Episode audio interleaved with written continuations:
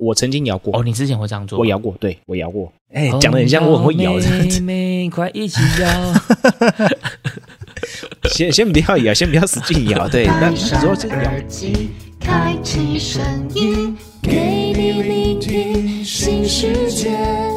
一周听五天，天天新单元，夜夜听不完。Podcast 周一 Hello，大家好，欢迎来到卡卡城咖啡吧，我是倪晨。我是木卡，今天呢，我们要来一个杀死脑细胞的单元了。所以，所以我开场就很懒散啊。对，真的，你知道我们在上一季的时候，我们那时候不是有做了三集的卡卡城读书会吗？对，对，然后那时候我们是在聊这个第四波的精品咖啡嘛，对不对？是是，对。然后那时候我们分了三集来聊，然后聊了一些不同的主题。其实我自己是觉得那些主题内容都还蛮有趣，也蛮实用的。但是，对，坦白讲有点硬了。说实在的，就是就是某种程度上还是会觉得，呃，就是在读书，真的在读书，对，真的在读书，真的在在在看那个整个咖啡整个的发展史。哦，原来传教士，哦，原来大大航海时代，哦，那发生的时候的状况，哦，原来是这样传出去的哦，这样子，哎呀，对。然后那时候我们做完读书会的时候，就是我周遭有一些有在听的朋友，他们有在跟我。回馈说哇，这几集真的是蛮扎实，但是也蛮硬的。这样就是你可能哎一晃神，你就会有点哎，等下被带，现在是被带走讲到哪边了？被潮水带走了。哎，对。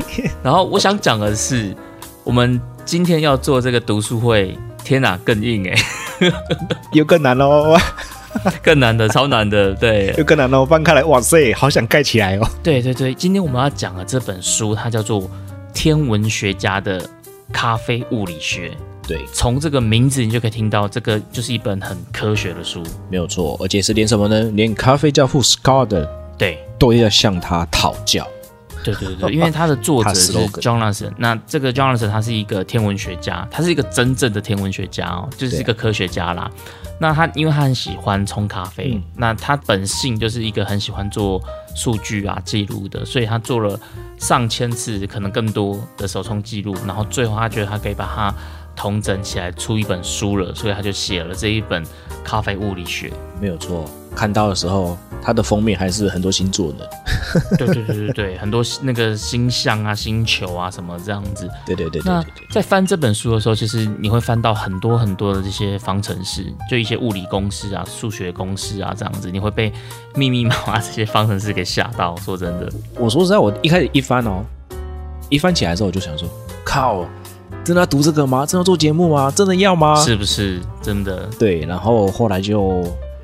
耐着性子读嘛，然后读读读就发现，哎哎，哦哟，嗯，还是有一些亮点这样子。对对对，就是有些亮点啊，就是说，呃，他他可能跟我们之前在就是之前做节目的时候没有，我们聊到很多的东西，例如说什么呃呃萃取啦、产区啦、产地啦、烘焙度啦，什么巴拉巴拉巴拉的这，哎，处理法啊什么，还有处理法，对对对对对，这些东西其实基本上都跟这本书有一些重叠的地方。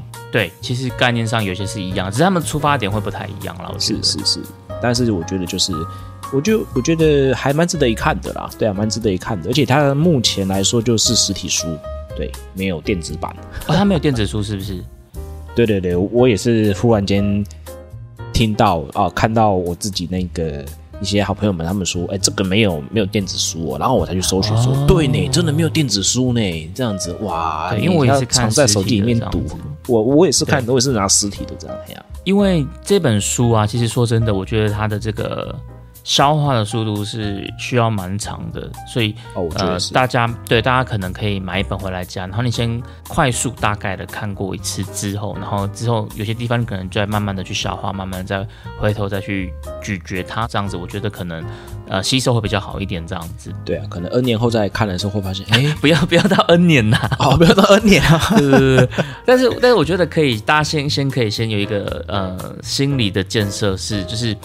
像我自己在看这本书的时候，因为他在里面真的会提到很多的这些物理啊、化学啊，然后还有很多公式。对，那我说真的，你要把这些公式全部都理解的话，会有点辛苦。如果你又不是理科背景的话，所以我觉得大家在看这本书的时候，你可以不用太执着知道那些公式运算跟它的背后的原理是什么，你只要先知道结论就好，就看过去就好了。关于那些图，对他，因为他会给你解释很多事情为什么会这样子。对对对。那那个解释过程会有一点点难。那我觉得大家可能不见得一定要马上搞懂那个呃原理是什么，可是你可以先知道那个结论。比如说，今天我们要学数学的时候，如果老师要教你数学之前，他就叫你一定要先想办法证明为什么一加一等于二。哦，那个就很恶心，你就很痛苦。对啊，你要证明这件事情会有点辛苦。但你可能先不用管为什么一加一等于二，你先把它记下来，一加一就是会等于二，二加二就会等于四。是，那你在后面学数学的时候，你就可以继续学下去。这样很像那个呢，嘿，金庸里面那个在学什么啊？九阴真经有没有？你先不管有没有练得成，先把那个那个什么那个那那个那个程序。你是要讲葵花宝典吧？还是辟邪剑法？欲练神功，必先自必先自宫啊？什么是必先自宫？然后他就 结论就是要先自，那你先挂掉。对对对，不是不是啊，哎。现在讲这个金庸，有人知道吗？知道啦，金庸。哎，我我个人是一个金庸。对啊，对啊。我我是比较怕我们听众可能如果比较年轻的好朋友们，可能是他们说我们这个年纪是看九把刀还是看什么？对对，那个比较流行的小说家这样子。反正就是就是先看过去啦，先看过去有个概念这样就好了。我觉得你可以先看过去有个概念，那有些细节你可以再慢慢去回头翻，因为我觉得。你如果前面就要完全都搞懂，在往上翻，那这本书你就会读得很辛苦。对啊，可能会卡关。但如果你是一个就是理科的物理化学，你本来就很强，你可以很很就是畅行无阻一路读下去，那当然就没问题了。对啊，我每次看到里面有根号，都想这是什么东西啊？然后翻到最后面，你知道吗？嘿，那个第十一章、第十二章那个有附录的部分，哎，全部都是全部都是公式，全部都是公式。对对对，我 说哦，天书嘞，这个很像以前我在学那个什么啊，因因为我以前也。是学也学城市码嘛，那那时候一那时候专科一年级的时候，然后那时候就要学学怎么样写那个什么 VB 啊，然后还是学 C 语言这样。然后书一打开，第一章就是天书了，你知道吗？就是那什什什么宣告是什么的，每的都看不懂哎。啊，就就就这本书，if 啊什么对对对对对对，if if for 函数啊没有，if else 的函数，然后然后对，然后回去就让我觉得说，我看到这本书就有这样的一个感觉，就回来就拉回去，很像当年十六岁的时候念五专 专科的时候，刚开始要写要写那种程式语言的时候的那种那种感觉，这样对，很蛮特别的。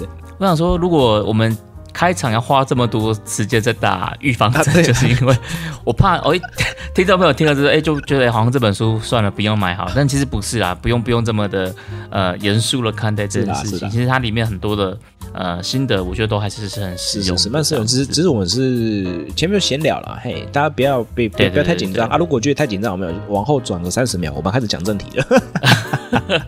对，所以今天我在想说，我们读书会的第一集，因为我们之后应该会再做几集来聊这本书了。那在第一集的部分，我们会先侧重在聊它的第一章跟第十章。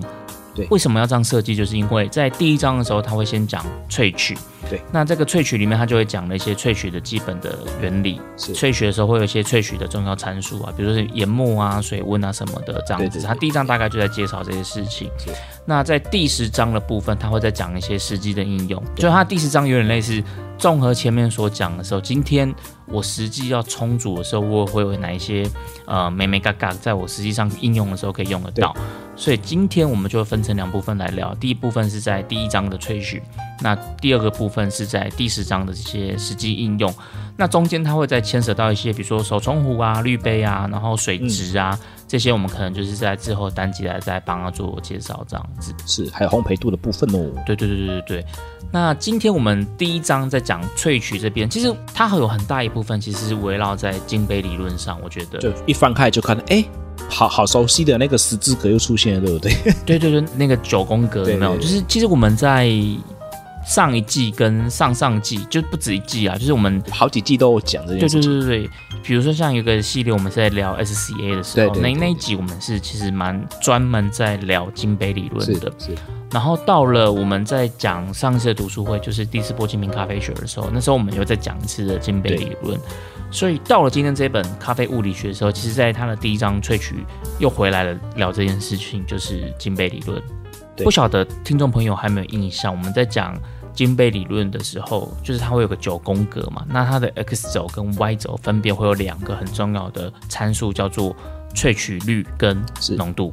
是对。那我们之前在讲萃取率跟浓度的时候，其实我们那时候有跟大家说嘛，就是因为你家里通常不太会有这种仪器可以去测试，所以我们通常是用感官来判断这样子。对。所以那时候我们有提到说，如果你今天感到这个呃风味强度比较强啊，它就浓度比较高。那如果你有感到是过脆啊、苦啊，就代表它的萃取率比较高。对，在看这一本咖啡物理学的时候，他在这本书里面，他有用了一个举例，我觉得他这个举例蛮贴切的。嗯，他说，如果今天我们把九宫格，你把它想象成一把乐器的话，对，那浓度其实就代表这个乐器它的音量大小。哦，哦，比如说我吹的很大声，或是我吹的很小声，这个就是它的浓度，是就感受比较多。对，它的萃取率就有点像是什么，像是它的音调。嗯嗯，我觉得你可以把它理解成有点像它的 pitch，或是有点像它的 tone。那这件事就会影响到什么？就是会影响到它的风味特征。是，所以在总结用一句白话文来讲，其实在这本书里面，他有提到说，浓度会决定的是风味的强度。是，那萃取率会决定的是风味的特征，比如说酸、甜、苦，这叫做风味的特征。所以我觉得他在这本书里面，他这个举例突然让我觉得，哎，这个举例很贴切。就是我今天就是用强度来代表浓度，然后用特征、风味特征来决定萃取，来代表萃取率。我就觉得他这个比喻就比喻的很贴切。这个会让我想到我当初在二零一四，哎，二零一四年，嘿，哦，我去考研磨与萃取的时候，是有一个考题就是这个考题哦。你说是在考萃取率跟浓度，对不对？对，哇，那时候我。因为那时候我没有上，我没有上过任何的感官啊课程，我都没上过，我就去挑战冲咖啡，你知道吗？OK，那时候很很有胆哦，哇，三三四万块那个 给这样子，出生之犊不畏虎，可能常常的开了 K 的店。对对对对对对，然然后然后我就问那个考官说：“请问老师，这个是必过的吗？”然后他就说：“你这么直白的问，问一下。对对对对，直白的问他。然后就是我就再问一下，请问老师，那如果是新手，过的难度高不高？他说，如果是新手，基本上一起练习，老师带着的话，会有点挑战。不过呢，基本上还是可以通过的几率还是蛮高的哦。通过几率还是蛮高的。OK，还是还是有机会。就是说，并不是因为啊，可能很多的密集性的训练啊，然后怎么样怎么样。他说，经呃经过一一段时间带领。然后通过率还是蛮高的。那当时有一题我真的是差点倒掉。对，就是考这个，哦，就萃取率跟浓度这样子。对对对，它就有三三杯，然后你要喝出哪一杯最浓。对，哦，对，然后一然后就分不出来啊。然后我就天天看到这本书，我就想说啊，如果我早一点看到这本书，然后再去考的话，我应该就嗯，哎，茅塞顿开这样子。对，茅塞顿开。我那当下茅塞顿开，因为其实的的确啊，因为考题有分要要懂萃取率。然后也要懂浓度，对。然后那时候的考官也是跟我们说，如果你你要去判断浓度的时候，你就要去喝一杯。如果这杯你一喝进去就是很哇，那你觉得很爽这样子的话，那这杯的浓度一定是比较高的。对对。那如果你喝进去的时候，那种那那种感受是不一样的话，那可能就是你要往另外一个角度是萃取率的部分，就是你说的那个音调的部分。对对，就是不太一样这样子。对啊，所以看到这边的时候，我也是。把时光又拉回了那一边，有有有点共鸣这样子，有点共鸣。因为那那个时候，真的你对感官的上面的要求或者是认知没有那么高的时候，去考这个东西，对，那感觉很不一样。就是哎，我怎么样喝都喝不出来啊！因为我觉得对呃一般的消费者来讲，其实萃取率跟浓度是一个很模糊的概念，就是你你你很难知道说今天这杯喝起来它是太浓，还是它是萃取率太高，因为。我们之前讲过嘛，萃取率跟浓度它其实是成正比的。理论上，在一样的粉水比这个前提之下，你的萃取率越高，你的浓度就会越高。在同一个粉水比哦，对。那为什么我要一直要强调在同一个粉水比这个前提？就是因为在参数里面，在我们的萃取参数里面，你唯一浓度跟萃取率会成反比的参数就只有粉水比。因为我今天我的粉水比拉得越开的话，就是我的水兑的越多的话，那理论上你的浓度就下降的。但是因为你你的水变多了，所以事实上你的水流去交换咖啡豆里面物质的这个水是变多的，所以你的萃取率是会上升的。所以粉水比拉的比较开，你的浓度会比较低，但是你的萃取率会比较高。这是唯一一个呃成反比的参数，其他像我的研磨度啊，或是我的水温啊，这些其实都是会萃取率跟浓度都会成正比的，没有错。而且这一题呢，在 SCA 里面是考题哦，哦，也是考题是不是？OK，也是考题之一，对，也是考题之一。哎，有听这里的赚到哦！如果你真的要考的话，没有这个，其实我们之前都讲过了，像那个第四波精明咖啡的时候，我们也都讲到这件事。只是因为我觉得这个概念真的很重要，而且我觉得对对有些人来讲，他没有那么的直觉，所以是会有点抽象的。所以我我几乎每次聊到这个。呃，议题的时候，我都会再把这件事拿出来讲。对啊，可能要贴在桌角，这样每天都提醒自己。对对对对对。如果听众朋友你还是觉得有点抽，其实很简单嘛，你就去各冲几把。比如说，你今天用一样的粉水笔，然后你去把研磨度调高，然后再跟呃粉水笔是那种水是比较少的，就是我的粉水笔就是比较挤的，对，这样子你你再去各冲几把，你大概就可以感受到呃这种浓度啊，或是萃取率的这些不同这样子。所以在第一章咖啡物理学的第一章，其实它也是围绕着这些事情在讲。那有一个有一件事情，我觉得也蛮特别的，就这件事情，就是我觉得它蛮直觉的。可是我之前也没有特别去想过这件事情，就是哦，在这本书里，它其实它不太是用萃取率这个名词，它都是用平均萃取量。哦，你说这样的确，就我们我们平常讲的萃取率，对对对，它都是用平均萃取量。对，那为什么他要特别去强调这件事情？就比如说，今天我煮了两把的咖啡，假设两把它的萃取率都是百分之二十，假设了哈，但它喝起来的风味其实还是很有可能会不一样。为什么？一定会不一样。是对，如果我今天是一个咖啡豆，每一个咖啡粉，每一个咖啡颗粒都被我平均萃取到二十帕，那假设这是一个很理想的平均萃取，它它长这样子。但另外一把，我是从某些咖啡粉，我可能已经萃到了百分之二十五，对。但某些咖啡粉，我可能只萃到了百分之十五，是。他们平均之后还是二十帕，但这两杯它咖啡在风味上喝起来就会很不一样，因为你有一杯萃的比较多，但是有某部分萃的比较不足。但是它喝起来的平均萃取率可能还是二十，是可能会那种头那那种头重脚轻啊，或者是不平衡的状态。对对对对对对，所以他在这本书其实他一直在强调的是平均萃取量，就是对，我不想要我的咖啡粉有一部分过萃，但是另外一部分其实萃取不足，它可能加总平均之后还是落在一个我们讲的金杯理论的九宫格的这个好球袋里面。是是。但是它其实喝起来就就没有风味，没有那么的好，是，就是因为你可能的萃取是不均匀的，所以在这本书里面，在第一章里面，我觉得它其实有特别去强调这个平均萃取量的这个概念，这样，这是我们之前在讲萃取率的时候可能比较没有提到，对对对，没有特别去联想到这件事情，因为我们在讲萃取率，我觉得这件事其实蛮直觉的嘛，因为你一定会觉得说，哦，我的萃取应该就是一个平均的萃取，因为因为我最近开实体课嘛，对。我们整个团队在在在在彩排的时候，我们也是发现这件事情。OK，我们那次实体课程是带大家喝产地的风味，所以我们不会是用手冲的，我们是用透明滤杯啊，浸泡这样子。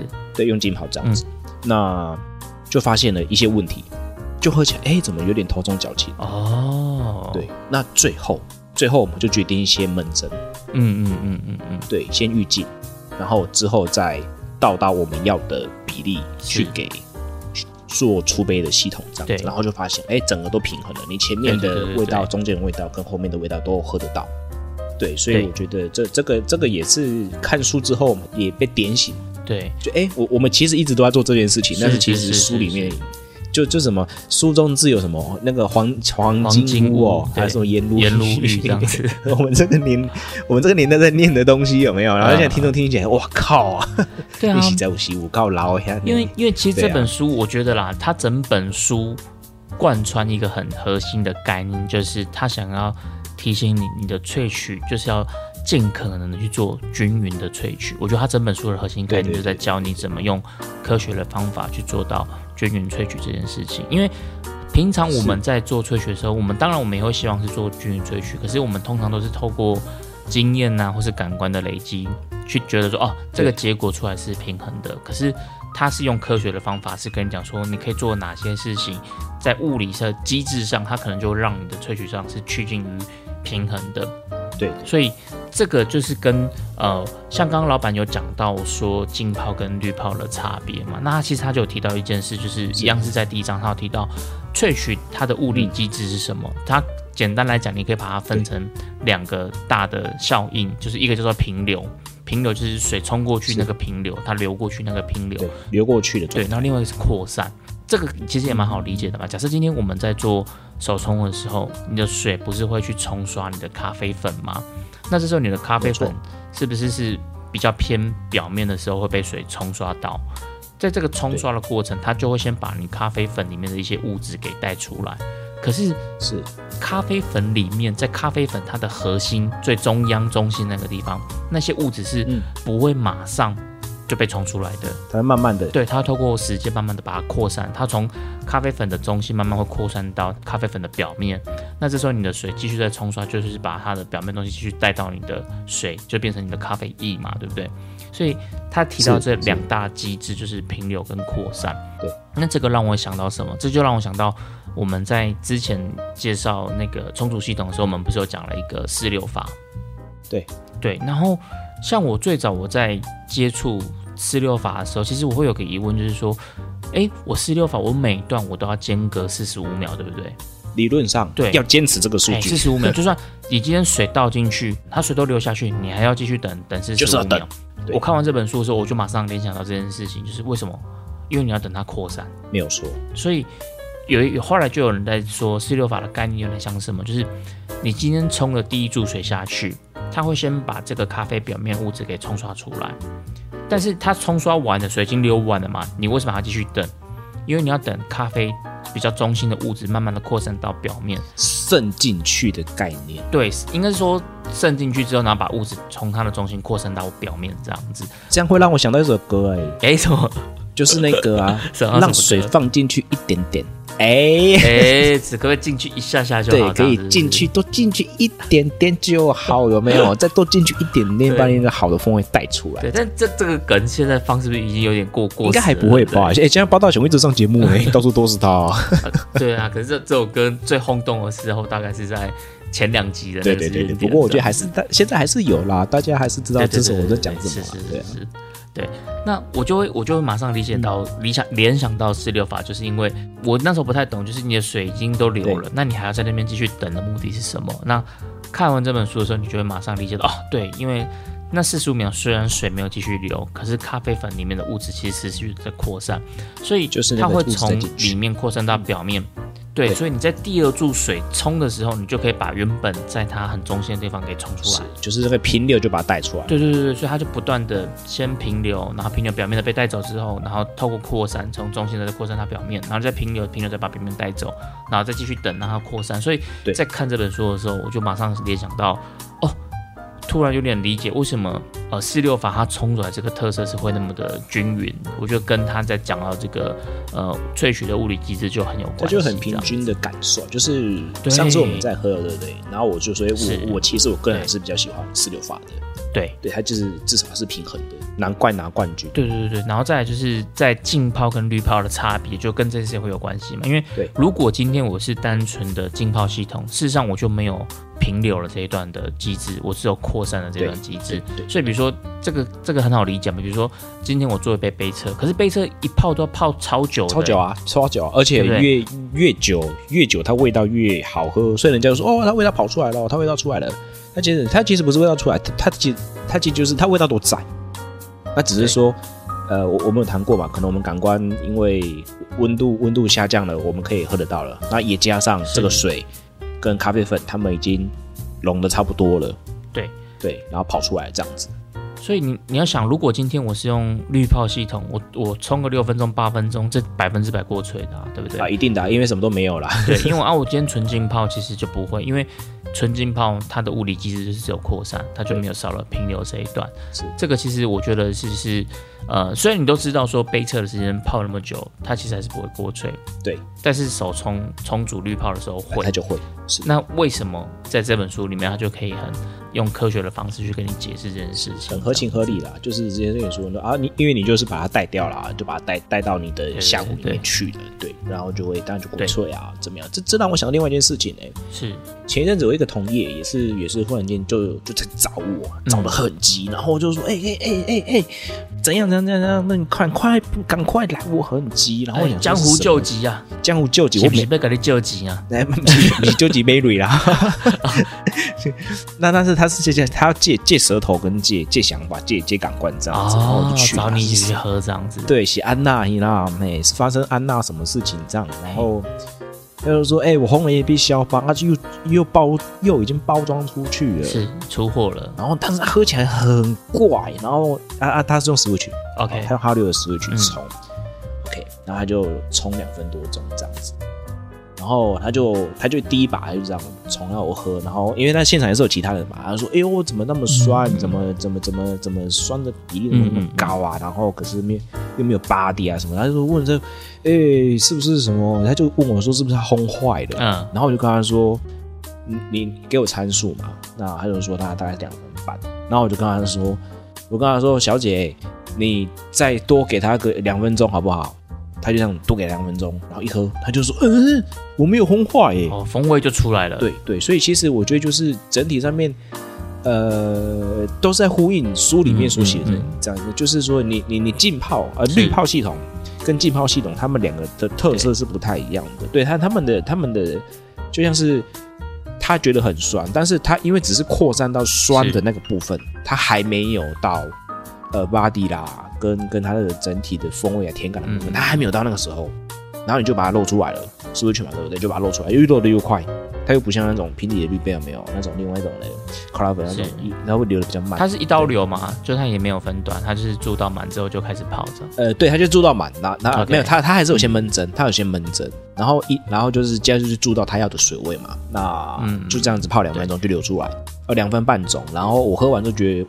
不合理啊！这样喝起来，我觉得，我觉得我想要再给这只豆子再多一点点的时间释放手脚。嗯嗯嗯，对。然后我就跟他说，我觉得第一个它没有巴迪，那我觉得它应该是萃取不足的部分。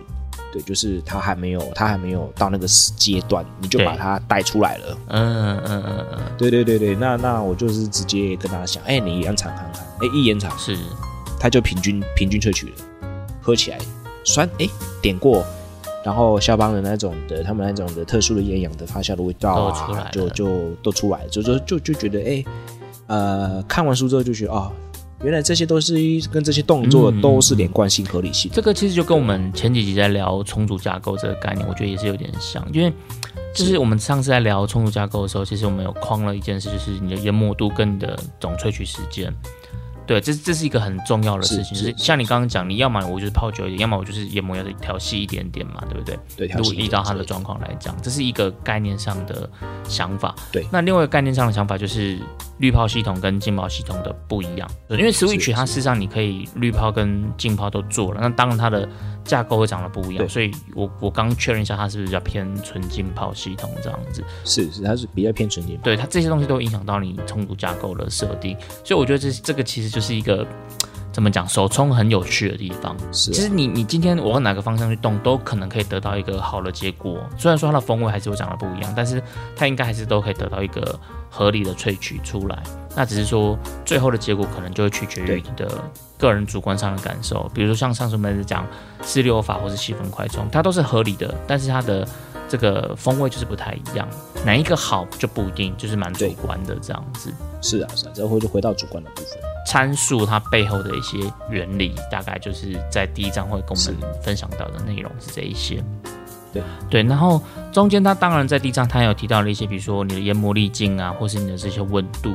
这些都会影响到你的萃取，可是这些东西我觉得就都还蛮直观的，比如说你的呃不同的粒径分布就会影响到你的风味呈现，或者是呃你用比较高的温度去冲煮的时候，其实是会有比较好的萃取效率。这些其实我觉得都还蛮直觉的，这个都在它的第一章里面也都有稍微的提到这样子。是，而且我我觉得这个应该也跟我们平常在冲煮认知是是是是蛮吻合的啦。哎呀，不管是煮菜还是冲咖啡，我觉得都是是接近的，对啊。对，OK，那在讲完第一章萃取之后，接下来我们第二部分，我们就要直接跳到它的第十章，就是它的实际运用的部分，因为它中间会讲超多超多这些原理啊，跟它的一些呃，他想想法上的一些基础。那最后在第十章的时候，他就是有讲了一些他觉得在实际上充足应该要去。呃，控制或者要去注意的一些事情，所以我们会直接先跳到第四章来跟大家讲应用的部分。对，这很像直接那个教你教你 A 之后就直接给你教哦，Z 是这样写哦，Z 是是 直接中间全部都那个。对，中间的我们后面再慢慢补啦。对，因为我想说讲太多理论，大家应该也是会有点比较吃力。对啊，那我们先跟大家讲一些在第四章的一些比较偏实际应用的部分，在。第一点，他要提到的就是在冲煮的时候，你要尽量去控制萃取的一致性。那这个萃取一致性，其实我觉得也还蛮直觉的，就是大家平常可能就很容易做到的。比如说，你可以透过一些器材的辅助，对，像它里面它就提到，基本上你有一个电子秤啊，或是你一个。温控壶，如果你也想要很精准的去控制好你的每一个萃取变数的话，那你有个电子秤啊，有个温控壶啊，其实就是会比较呃帮助你在做好一致性这件事是比较事半功倍的。对，这会让我想到一个我们以前那种那种老师傅有没有？他们他们练到什么知道吗？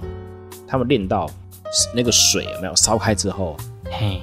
等一下，然后他眼睛闭着，感受一下蒸汽的，对，感受一下那种氛围，感受一下那种温度，然后用手背摸一下那个手，差不多九十度了，差不多就跟你就跟你说这个九十度了，开始冲。啊！我一开始不相信哦，我一开始不相信哦，我一开始不相信，我讲了三次，我一开始不相信，有一次我就故意插一下温度计，真的。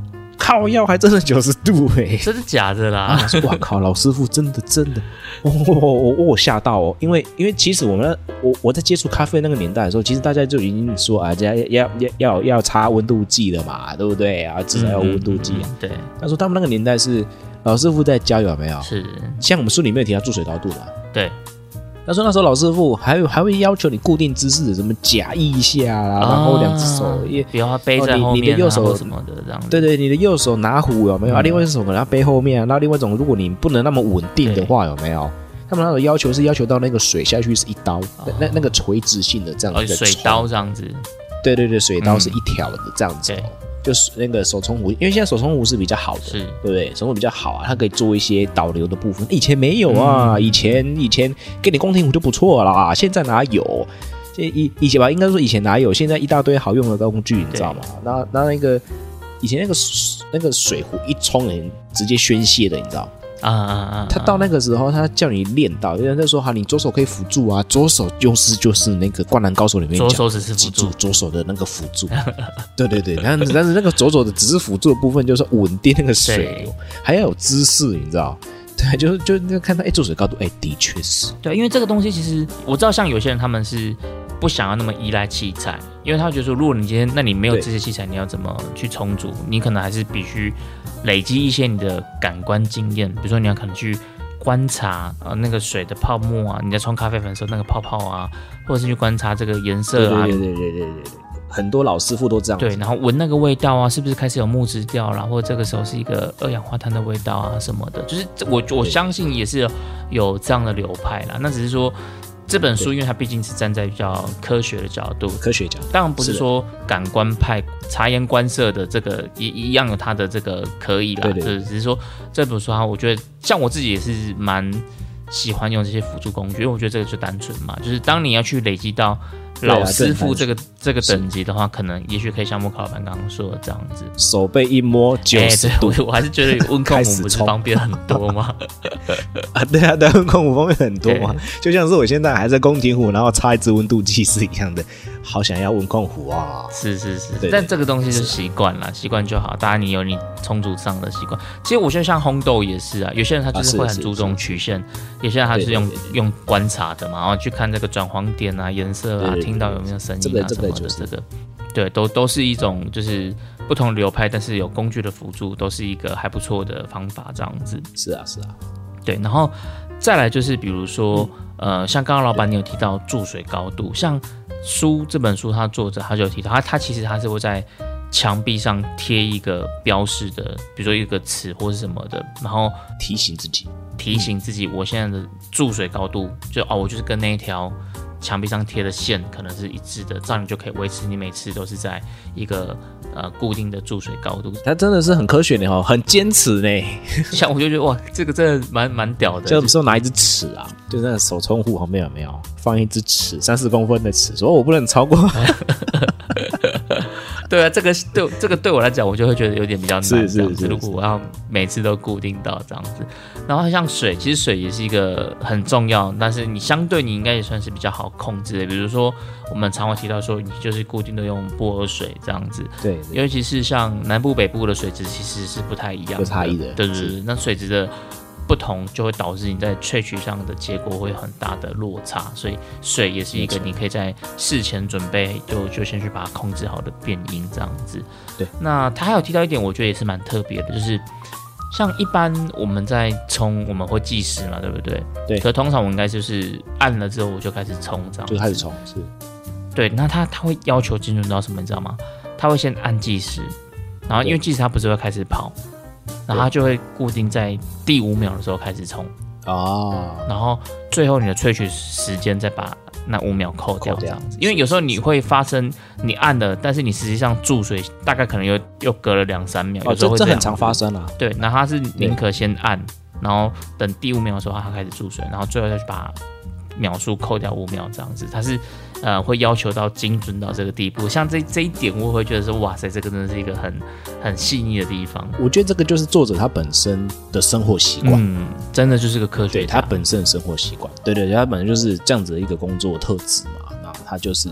数据化，尽可能的把所有的变音都控制住。对对对对对对对。然后这个是在第一个部分在讲的就是一致性嘛，所以如果今天你在实际手冲冲煮的时候，你可能可以去留意一下自己在这些一致性的部分有没有办法像作者里面提到这些东西，就是把它控制的比较细腻这样子。现在应该都可以了吧？现在应该大家都可以了吧？对。可是比如像五秒这个，我就觉得你要真的蛮在乎这件事情，你才会这样做。因为像我自己还是习惯按了就开始冲。我我自己也是不太会去管那个啊，我我只会去，我只会去确认说我到最后没有。嘿，呃，例如说，哦，我我可能设定是一分一分四十秒结束，那有没有在那个时间内结束？是是是是是，对对对，我我可能只会做这样的事情而已，这样子。对，那他有提到说你的结束时间你要固定，比如说刚好是看到水已经。跟你的咖啡粉层的高度都一样，然后看到微微的反光，那你差不多这时候就要停止计时，因为那个后面要流流到多干，这件事应该也是对这个的确误差，这个的确是这样子。对对对对，因为你这个误差可能也差了三十秒啊，有会哦啊，而而而且而且还要看有没有塞哦。对对对对对对，这个这个也是一个小小的那个细节，那他都会把这些细节给注意这样子。是。那第二个部分他在提到就是关于萃取的均匀度。嗯，因为我们刚刚讲是一致性嘛，对不对？一致性，我觉得这个还蛮好理解的。对，就比较像是一些事前准备。那再来就是在萃取的均匀度，他有提到了一些，呃，我觉得算是在重组上会蛮实用的。比如说第一个，他有提到了闷蒸的重要性。哦，是对。他其实在这本书里面，我觉得他是蛮蛮注重闷蒸这件事情的。那在书里面，他是叫泡发啦。那这个我觉得概念上就是这样，因为。会有不同的说法嘛？有些人说闷蒸啊，有些人会说预浸。那在这本书里面，他只讲泡发这样子。他习惯的闷蒸或是他的泡发时间其实蛮长的，是要到四十五秒的。是。那我相信应该蛮多人都会有个疑问，就是说，哎，闷蒸到底一定要几秒吗？哎，我觉得一定要几秒这件事倒是不一定。可是为什么要闷蒸？我觉得大家应该都多多少少会有这疑问吧。就哎，为什么我煮咖啡一定要闷蒸？是单纯只是一个仪式感吗？我好像很厉害这样子。对啊，像我刚开始接触手冲咖啡的时候，我就会觉得，哎，为什么一定要闷蒸？这个闷蒸真的有差这么多吗？那其实在这本书里面，他就是有跟你讲这个闷蒸的重要性。对，那一句话概括这件事情，就是闷蒸可以帮助你的萃取更均匀。没有错，以前我们都会说嘛，就是闷蒸主要是为了让那个二氧化碳给排放出来。对对对，排放二氧化碳真的是一个很重要的点，没有错。那另一部分其实也跟我们刚刚讲到萃取的物理的这个扩散机制很重要，因为你要先让你的这些水分都充分的浸湿到你的咖啡粉里面。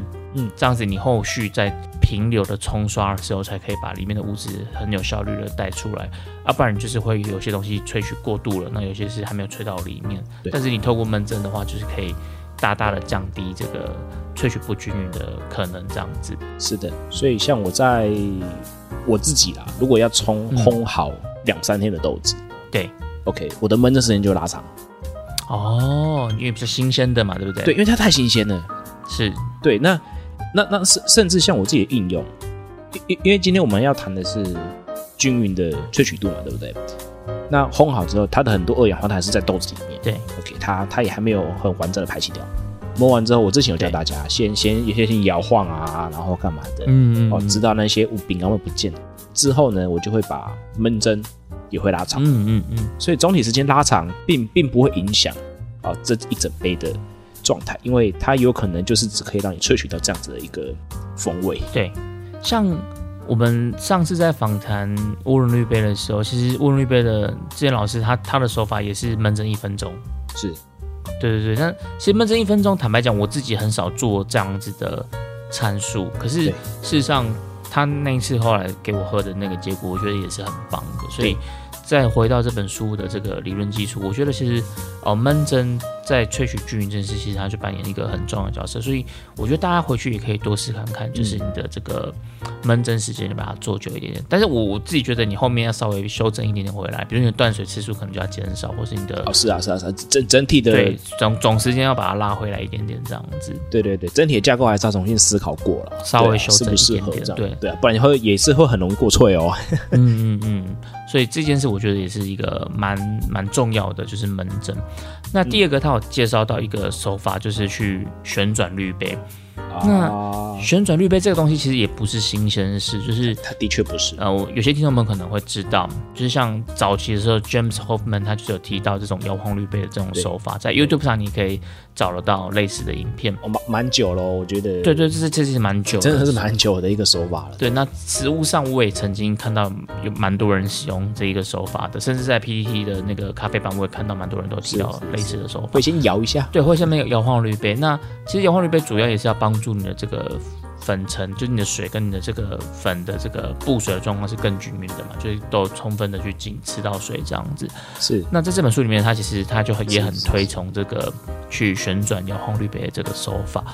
不过我自己是比较少这样子做啦，因为我会觉得这种摇晃的手法还是会有一种手法上的差异，就是你到底要怎么摇，你可能每次的摇的手法没有固定化，这个东西就也会成为一个。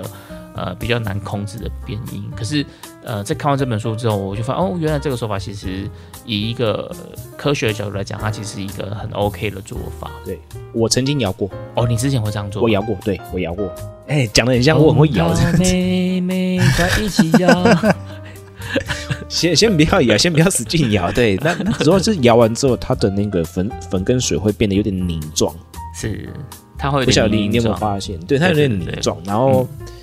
它就会导致整个流的会比较慢一点点，是是。所以所以整体的整体的那个充足的架构里面有没有？你可能就要重新设定，对，你的注水的速度啊，或者是你的注水水量啊，你要怎么样去去安排？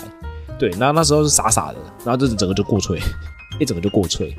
对，所以我觉得这个在呃粉粉量跟。研磨度真的要重新去做一个设定，而不是说好，今天他他这他他这样旋转，这样红桃妹妹这样一起摇之后呢，就就就可以就可以让妹妹红桃妹妹都一起摇这样子。对啊，就就可以就可以去没有好不好？整体其实还是要看，还是有些美感的啊。对，它是有些美感的，它是有些美感，只是说在在书里面它是有谈到嘛，对不对？对对。我我自己在试的时候，我那时候是的确放比较粗一点。我我第一次摇的时候放太细，然后就整个塞，整个塞哦。我印象中，我大概塞了四分钟到五分钟，哦，这么久，整个冲完四十分钟，对，后来就把它挑出，就比较没事。因因为你讲到这个研磨度就是粗细，其实像 James Hoffman 他的参数，我印象中他的。研磨度是比较细的，因为他有说你最后冲煮完会有个泥泞状，就像你刚刚讲，它像泥浆这样子，会有个泥泥巴状、泥巴状的，就泥巴状。对，但在书里面，其实作者他自己比较使用的研磨度，我看起来是比较偏粗的，因为他说他自己大概研磨是落在一个粗海盐的，所以在在参数的架构上，我觉得也是不太一样，但只是说，嗯，在手法上，就是如果今天我们的目的是想要让萃取更均匀的，其实。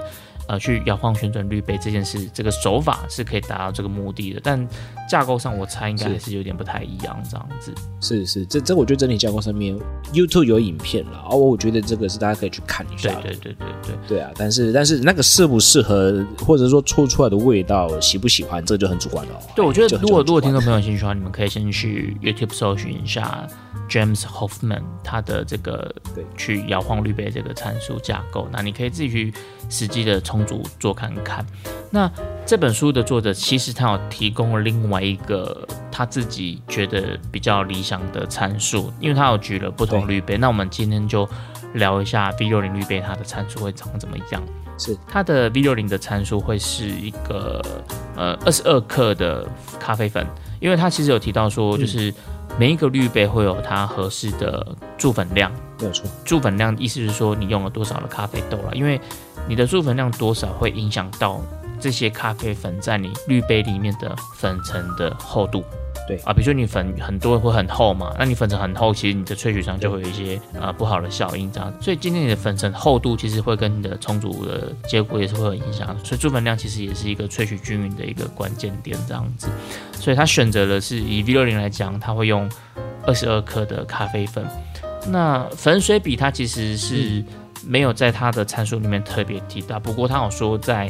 浅焙的咖啡豆，它通常会习惯大概用一比十六，所以假设我们就是它就是用二十二克一比十六去做浅焙的参数这样子。嗯，那研磨度他说会是偏向出海盐的这个研磨度，那只是说出海盐具体对应到每个人的磨豆机是几号，这个其实我也不知道。包括我自己的磨豆机，我也不是很清楚知道到底出海也应该对应到几号。对，因为他没有，他没有给比例尺，他 他也没有给那个图案，所以这个我觉得大家就只能自己在家里多试几把，去抓到你磨豆机的这个刻度这样子。我自己是还没抓到，嘛，所以我今天也没办法提供它的这个刻度是多少。那水温它又蛮高的，水温它是用九十九度的水温，真的是很高呢。对，因为它是喜喜欢用高温去做。萃取的，因为他觉得这样的效率其实是比较好的这样子。那再来就是它的第一段的闷蒸，或者是他书里面提到叫泡发，它是用七十 CC。我们刚刚讲二十二克的咖啡粉嘛，对不对？所以它在呃闷蒸的部分，它会用七十 CC 的水量，然后去闷蒸四十五秒。那你在注完水的时候，一样你要去旋转晃动这个滤杯，嗯，目的就是我让这个萃取是可以做的更均匀这样子。然后啊，它有一点比较特别的是，它的咖啡粉啊，就是你今天咖啡粉倒滤杯之后，它会在中间挖一个小洞啊。这个跟我们以前很久很久很久很久很久以前的手法是一样。哦，你们以前也是会这样玩是不是？对啊，对啊，那就倒进去，然后挖个洞。我自己是很少在做这件事情，因为我会觉得，因为你这个挖，你每次挖都挖的不一样啊，所以。对，对我来讲，对，每次挖都挖不一样。但我觉得它的概念上可能跟那个粒粒珠的概念有点像。对啊，就是就是让让你这个东西比较，对，我的中间的粉尘不会积得那么厚，这样子。所以是的，它会现在中间挖一个洞，然后就开始从那个洞开始去注水做闷蒸这样子。那刚刚讲它闷蒸是七十 CC 嘛，那等到四十五秒之后，它会就会开始注水。那它的第一注注水，假设闷蒸不算的话，它的第一注注第一注注水会直接注到两百一。算是蛮多的，对，其实蛮多的。就是呃，如果以它的这个架构来讲，因为我原本觉得它的萃取上的理论会跟四六法有一点接近，嗯，可是它的断水跟次数其实又没有四六法来的多。第二注就直接注到你要的，比如说如果今天我想要二十二克一比十六的话，你就直接注到三百五十二这样子。是对，然后一样每次注水完之后，你都要去旋转滤杯，就是让。它比较均匀，其实它整个设计的核心就是萃取均匀这样子。是，那我还没有很搞懂的地方是，他说如果用 V 六零这样的参数萃取下来，它整体的时间大概是会落到三分钟到四分钟之间，三到四分钟。对，但是我自己实测，我觉得好像很难到三分钟，因为如果我的研磨度没有那么细，然后我又没有断很多次水的话，对，在这样子的前提之下，要做到三分多钟，我觉得其实是比较不容易做到的。我自己我自己做只只试了一把的结果是这样子，可是当然我觉得中间应该还是有一些细节是我还没有考虑到的，所以我的这个，对啊因为我今天有自己试冲了一把，我自己觉得是应该算是失败的。OK，就是比较短时间对这，样子。我对我我自己第一个目前想到的这个困惑的症结点是在这样的架构下，我要怎么做到三分多钟？就是出研磨，然后又没有哦特别多次的断水，要怎么做到三分多钟这样子？这是我目前还没有克服的问题。这个等我可能我之后再试几把我有实出结果再跟听众朋友们做分享，或者是有听众朋友，如果你们本身已经是有研究过这一套参数的话，你们有找到一些新的话，欢迎留言给我们。对对对对，因为我我是今天是真的是蛮困惑这件事情。那那你喝起来怎么样？我自己觉得没有很好喝，没有很好，就是对就是你是不是觉得太前面了？就是我们这说讲的太前段的感觉啦，或者是说晃的那种杂杂感很多也不是之类的。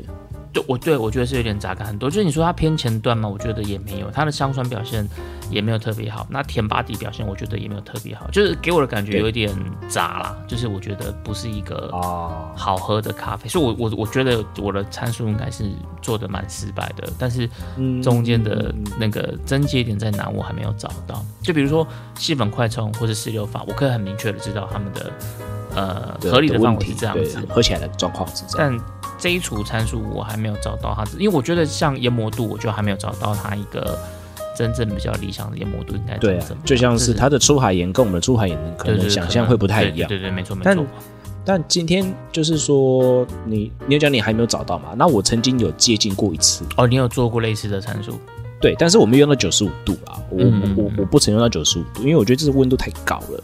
对对，那我用的是大概九十三度的，OK，温度，嗯，对，用九十三度的温度，然后也大概是这样子晃晃个三次的这样，就是蛮接近它的这样的一个、一一个系统这样。是那那时候萃取的，刚刚有讲嘛，我也是萃取失败，然后有第二次的时候我就放宽放宽的那个研磨度之后，我发现它的整体的萃取的感觉就比较理想一点。呃，我我我觉得就是比较比较比较好一点比较好一点，就是说比比直接这样冲下去这样喝会比较好嗯，一点点。但是我觉得它的那个味道也是比较浓，我个人觉得我喝起来的感觉比较浓一些些。是对，所以说如果有人有可以有办法摇得很清爽，然后摇得很均匀，然后摇得很棒的，我觉得请你留言给我们好不好？然后我们也想要知道 你怎么做得到的。对对对，你你 how to do，我们也很想要知道那个 know how，你知道吗？就是。因因因为因为因为我曾经有摇过几次啊，就出杯的时候有摇过，要跟朋友在那边自己在瞎玩嘛，然后这样摇摇摇，然后就是觉得有有找到一组参数，也是接近那三十分钟、四分钟这样子。那喝起来也是，我个人觉得风味很富、很多元，层次很有。嗯嗯嗯，对对对，不过就是比较浓一些些。对。对我个人，对我是用一比十五的比例这样子。如果按照他书中他讲的是一比十六嘛，所以一比十一比十六会比我平常做的分水比还要再开一点点。我平常大概是比较开一点习惯一比十五，所以我在猜我在研磨度这个参数可能要再稍微抓一下，可能我的这个研磨度设定是不太理想的这样子。是，或许或许控水再控制一下也是有可能对，也都都可能都有可能。对对对对对这个我还没有研究出来，但我 研究出来之后再跟听众朋友做分享这样子。对啊，或者是跟莫莫卡老板一样，好像有摇过的呢，也欢迎跟我们讲一下吧。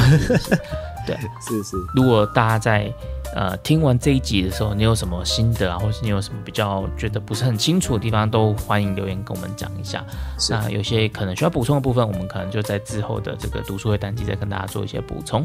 对，我再跟大家一起互相探讨啦。我觉得咖啡这件事情并不是我们一言堂说了算的，是是是因为我觉得它真的是蛮多元对，不同的面向，对，集思广益啦。对，集思广益啦。然后我们觉得我们做节目做到现在呢，虽然说有时候会觉得说，我个人啊，嗯我个人会觉得说，哇，很像快要讲不出东西来的呢，可是没想到。不知不觉还是都会有啦，对、啊，对对对，不知不觉还是会有啦，对啊，就是说，就是跟大家一起来分享我们在呃咖啡这条路上的一种一种想法呢，嗯或者是我们看到的这些东西啊，或者是我在业内听到的，或者是像呃明成他呃比较素人的这样的感觉的这样做出来，然后我们一起来讨论，也真的是欢迎大家留言啊，不管在哪个平台，嗯啊嗯嗯，不管你是用 Apple Apple 的还是用 IG 也可以啊，直接在粉上面留言给我。没错。像我最近就有看到，因为我都会开团嘛，对，对我自己都会开团。哎、我看现在好像在自己夜配自己这样，因为因为 但但是我我我必须得说，就是有听众朋友是写说，哎，他都有收听我的 podcast，而且也真的有跟着做，然后也做出不错的效果的哦。然后他就是在睡前听到冲总是爬起来，你知道吗？跳起来，然后然后然后就就赶快写下哦，冲总可能是怎么样怎么样了，他可能就去试。OK，对，然后试起来他的感觉不错。嗯，对啊，所以我们也真的是蛮期待说，哎，真的是呃，有透过一些资讯，然后跟大家一起来共同交流啦，哈，一起来读书会，没错。那今天我们这个咖啡物理学的读书会的内容大概就到这边告一段落。如果想要听的咖啡主题的话，欢迎留言来跟我们讲一下。那今天呢，我们的这个卡城读书会就到这边告一段落啦。我们下周见，拜拜，See you。